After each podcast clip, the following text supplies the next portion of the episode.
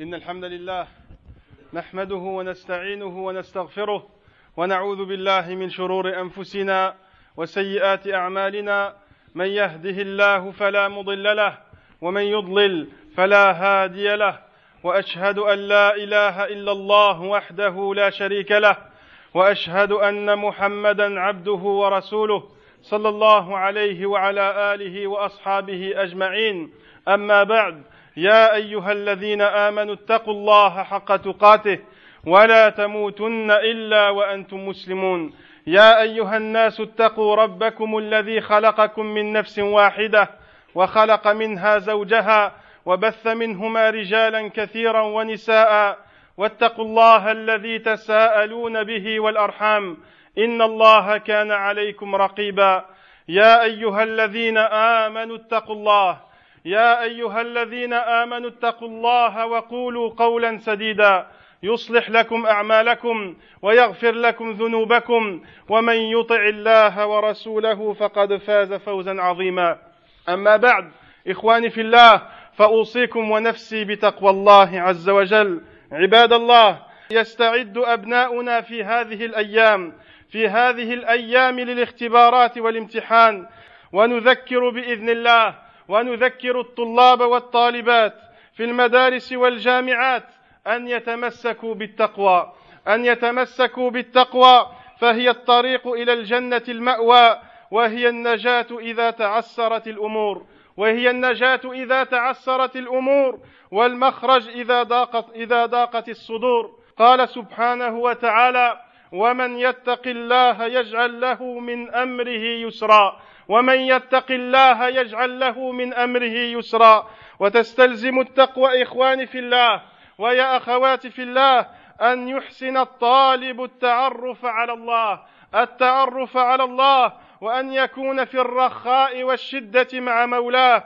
فقد جاء في الحديث النبوي تعرف إليه في الرخاء يعرفك في الشدة.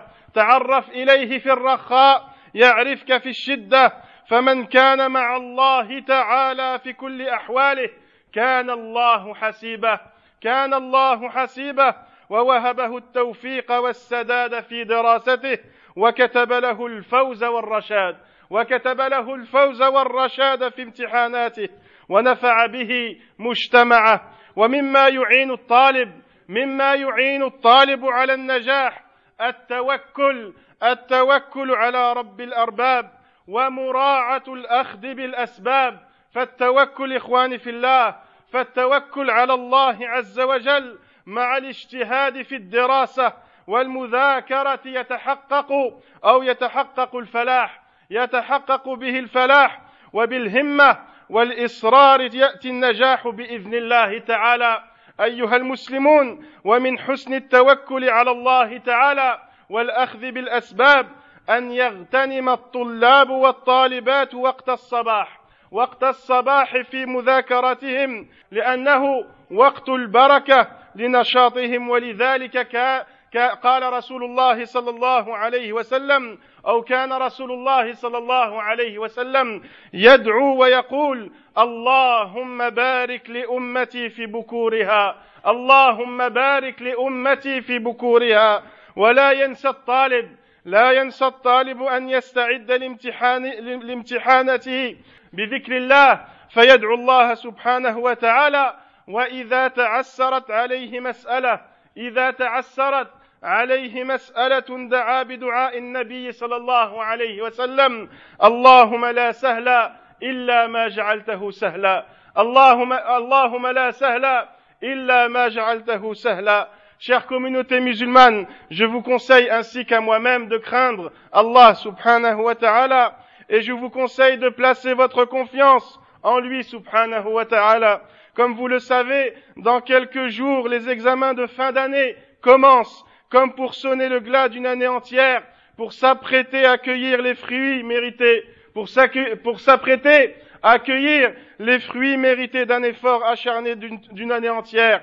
Mes chers frères et sœurs, je conseille à mes frères et sœurs étudiants de craindre Allah subhanahu wa ta'ala et de le redouter en toutes circonstances, car c'est le chemin qu'il faut emprunter pour atteindre le paradis bi'idnillah et la dernière demeure qui est la dernière demeure des vertueux, le paradis qui est la dernière demeure des vertueux. Mes chers frères et sœurs, la crainte révérentielle, at-taqwa, la crainte révérentielle sauve la personne lorsque les circonstances deviennent difficiles et devient l'échappatoire lorsque les poitrines se serrent.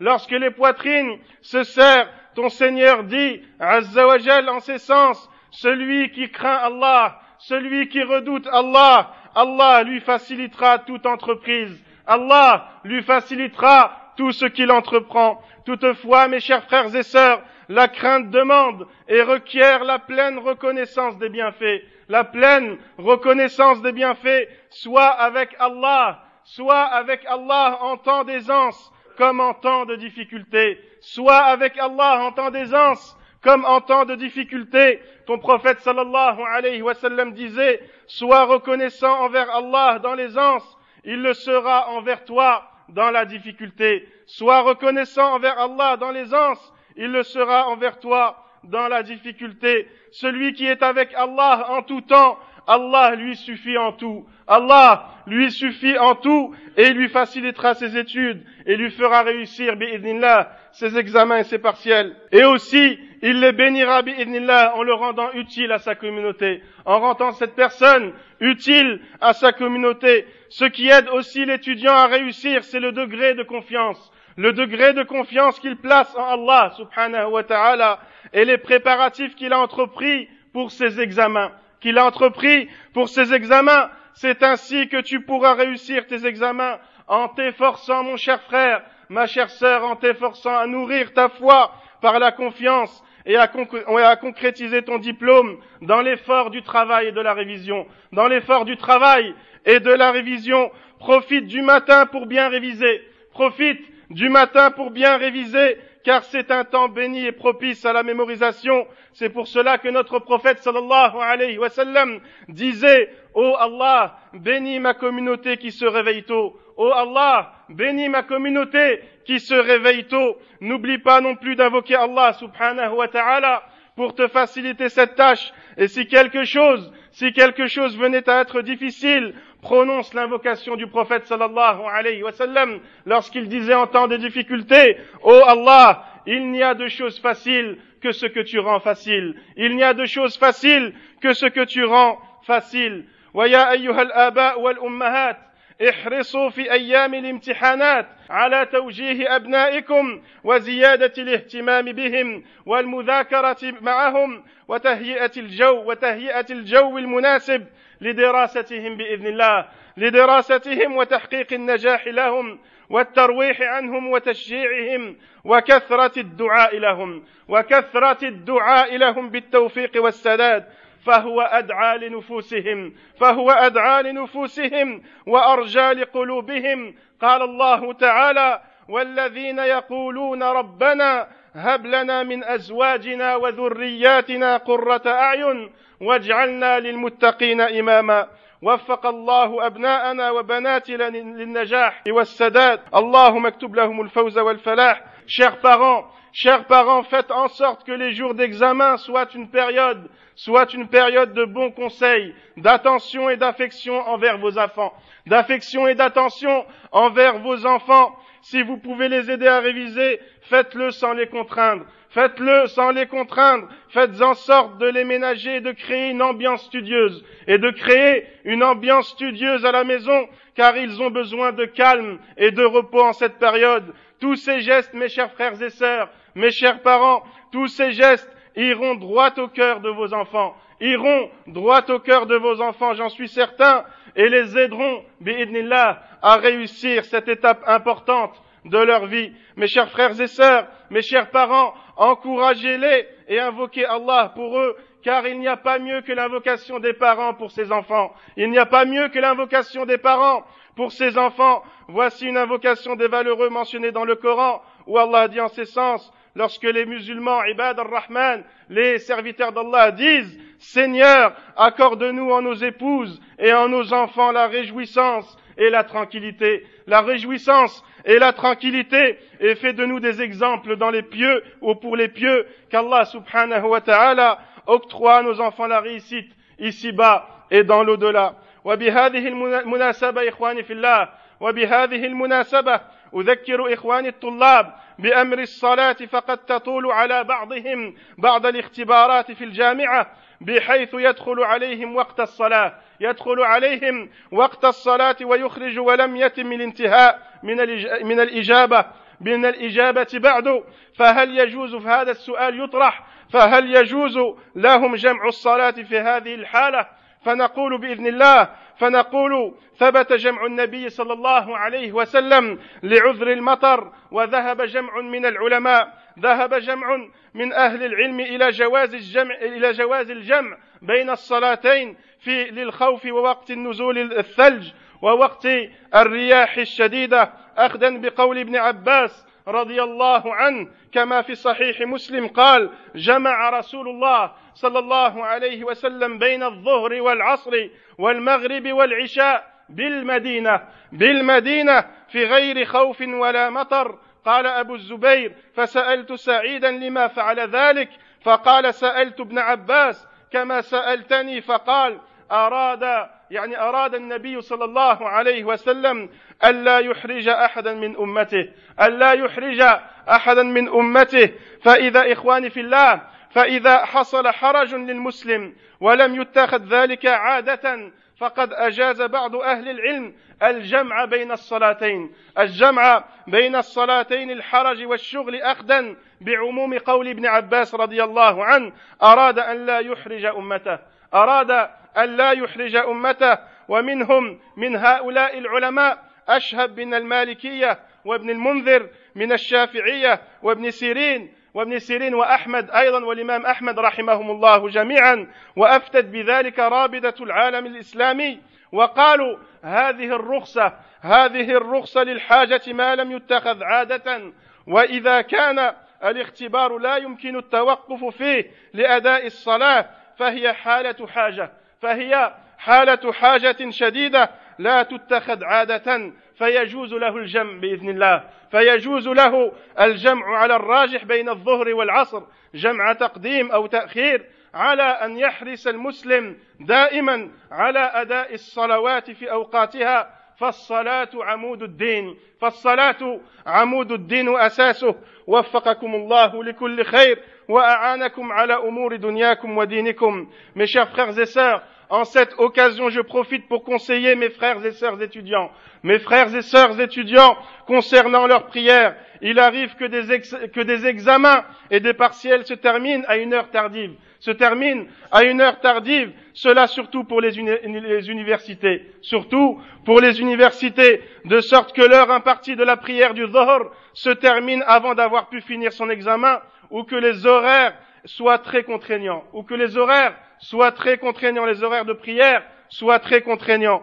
Donc on peut se poser la question suivante. Est-ce possible de rassembler entre les deux prières pour les étudiants? Est-ce possible de rassembler entre les deux prières euh, celle du Zohar et du Asr, par exemple, pour les étudiants?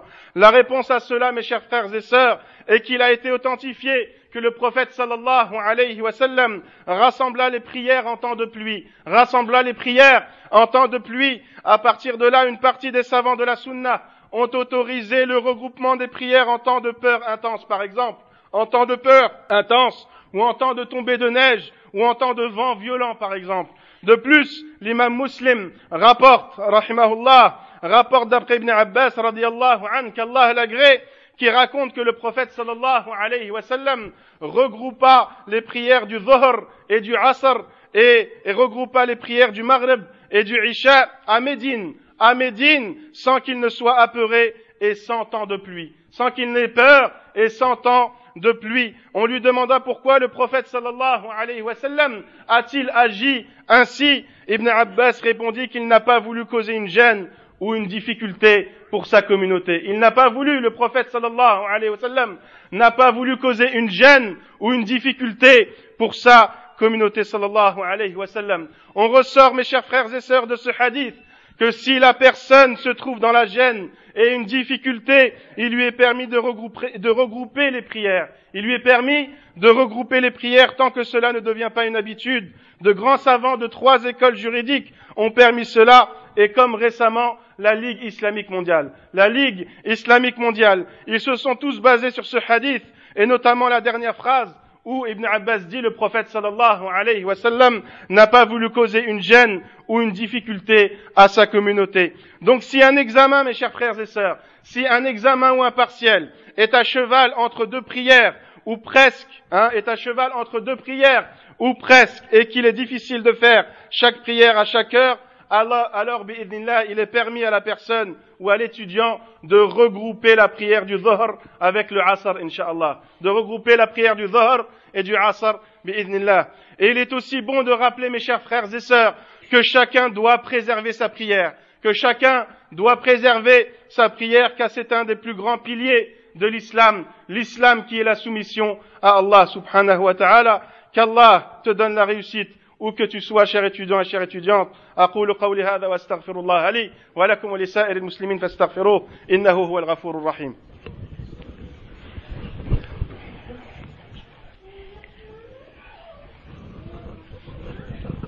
الحمد لله الحمد لله وحده والصلاة والسلام على من لا نبي بعده وأشهد أن لا إله إلا الله وحده لا شريك له وأشهد أن محمدا عبده ورسوله أما بعد عباد الله وبالمناسبة أيضا وبالمناسبة أيضا إذا كان وقت العشاء إذا كان وقت العشاء يتأخر بدرجة غير معتادة كما في أيامنا هذه كما في أيامنا هذه بحيث يقترب من صلاة الفجر من حيث العشاء وقت العشاء يقترب من وقت صلاة الفجر. فهل يشرع للمسلم عند المشقة والحاجة جمع صلاة المغرب والعشاء؟ جمع صلاة المغرب والعشاء جمع تقديم أو جمع تأخير. جمع تقديم أو جمع تأخير. فالعشاء إخواني في الله هذه الأيام يتأخر جدا. يتأخر جدا بحيث يقترب من الفجر ويشق كثيرا يشق كثيرا على الناس. يشق على كثير من الناس عموما والطلاب والموظفين وكبار السن خصوصا. ويختلف اختلافا كبيرا من شهر إلى آخر. بل هو من أسبوع إلى آخر. فالمسلم بإذن الله المسلم حينئذ له حالتان. الحالة الأولى إخواني في الله أن يشق عليه الأمر أن يشق عليه الأمر ويجد حرجا وصعوبة في أداء الصلاة في أداء الصلاة في أداء صلاة العشاء في وقتها مع ضعف مع ضعف صحته والتزاماته وأعماله ودراسته ونحو ذلك. فيشرع له حين المشقة الجمع بين المغرب والعشاء. في هذه الأيام يشرع له الجمع بين المغرب والعشاء بإذن الله. فقد ثبت جمع النبي صلى الله عليه وسلم كما سمعتم في حديث ابن عباس. كما سمعتم في حديث ابن عباس الذي رواه مسلم. ولا يلزم المسلم إذا جمع بين المغرب والعشاء جمع تقديم وكان مستيقظا حال دخول وقت لصلاة العشاء أن يعيد الصلاة. أن يعيد الصلاة ولا يشرع له ذلك. لا يشرع له أن يعيد صلاة العشاء إذا كان مستيقظا وجمع قبل ذلك بين المغرب والعشاء على الصحيح بإذن الله. ولكنه إن كان يعلم أن لا مشقة عليه بأدائها في وقتها لا ينبغي له الجمع. لا ينبغي له الجمع ويصليها في وقتها بإذن الله لأن الجمع كان للحاجة والعذر ومع عدم الحاجة هنا لا يشرع الجمع. لا يشرع الجمع. فضابط إخواني في الله وضابط المشقة والحاجة يختلف هذا الأمر باختلاف الأشخاص وباختلاف الناس وباختلاف أعمالهم وباختلاف ظروفهم وباختلاف واختلاف أشياء كثيرة. فمن كان يشق ويصعب عليه الانتظار أو الاستيقاظ لأدائها في وقتها ويتعارض ذلك يتعارض يتعارض ذلك مع متطلبات حياته كالطلاب والطالبات والموظفين أيام دوام دوامهم وغيرهم من يصعب عليهم هذا هذا الوقت أو هذه الصلاة في هذا الوقت فيشرع بإذن الله في حقه الجمع. يشرع له الجمع بين المغرب والعشاء ثم ينام بعد ذلك. ينام بعد ذلك.